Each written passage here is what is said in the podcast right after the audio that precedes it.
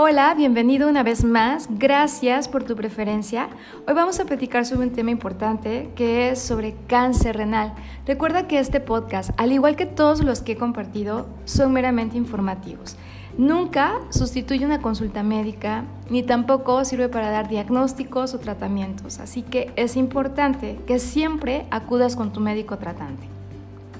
Estar informado siempre nos va a ayudar a tomar mejores decisiones e inclusive nos va a poder prevenir factores modificables de alguna situación que llega a quejar contra nuestra salud. Por eso te invito a que te quedes conmigo y escuches sobre lo que hoy platicaré, cáncer renal.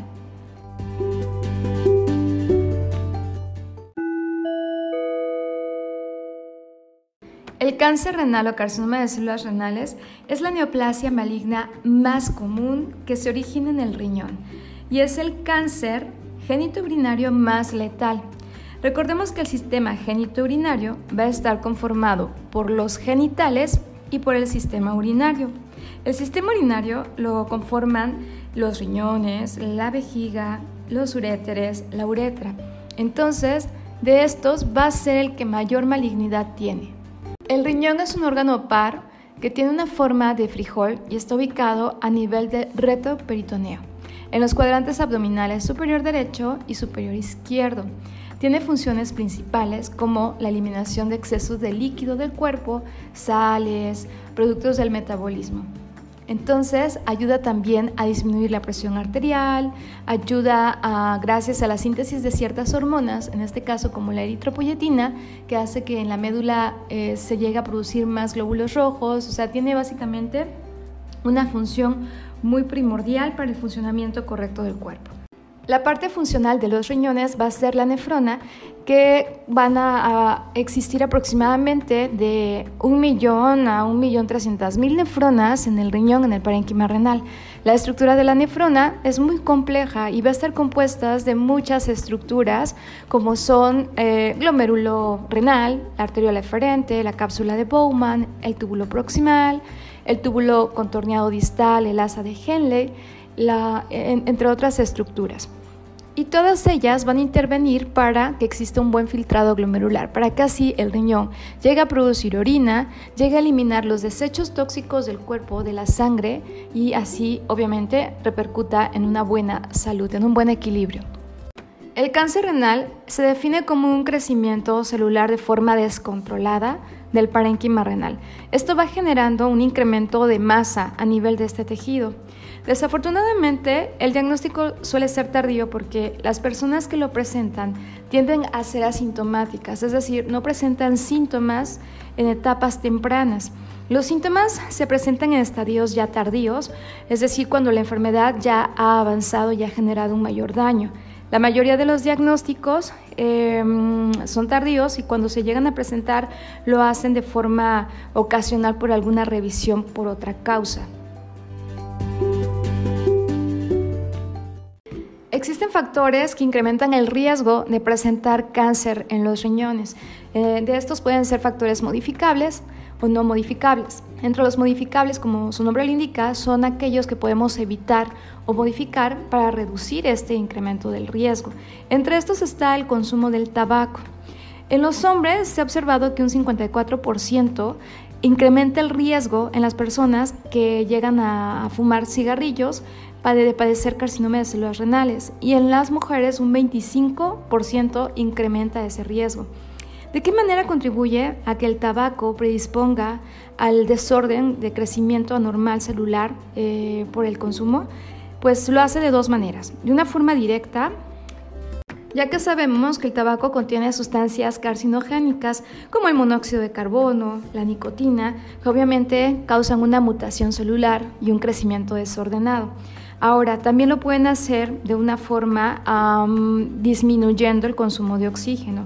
El tabaco impide un correcto transporte de oxígeno a la sangre. Obviamente, si el oxígeno no se transporta adecuadamente, disminuye una mitad de ese oxígeno que debe de llegar, los tejidos comienzan a dañarse. También tiende a espesar la sangre, a volverla más espesa, creando coágulos, deteriorando también las arterias, el epitelio, las venas, eh, en fin, incrementando la presión arterial, la frecuencia cardíaca, o sea, el tabaco realmente tiene muchos efectos eh, deleterios para el organismo. De hecho, la hipertensión arterial también se considera otro factor de riesgo para, esta, para presentar esta patología, sobre todo en niveles elevados de 160 a 100 milímetros de mercurio. Existen otras eh, enfermedades que se relacionan como enfermedades poliquísticas del riñón, exposición eh, laboral a ciertas sustancias como el acero o productos del petróleo, eh, que prácticamente son los que más se han estudiado en relación a este cáncer. Y entre los factores no modificables tenemos a los factores genéticos, ya que tener un familiar con carcinoma de células renales pues llega a incrementar un riesgo 4.5 veces mayor pues que una persona que no tenga familiar eh, con carcinoma de células renales.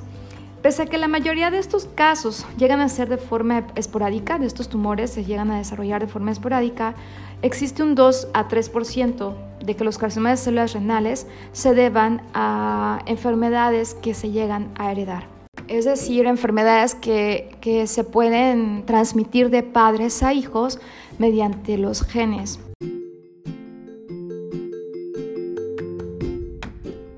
Hay un síndrome que se conoce como síndrome autosómico dominante de VHL, eh, que se caracteriza por una mutación en la línea germinal del gen supresor precisamente para VHL, que se localiza en el cromosoma 3p25.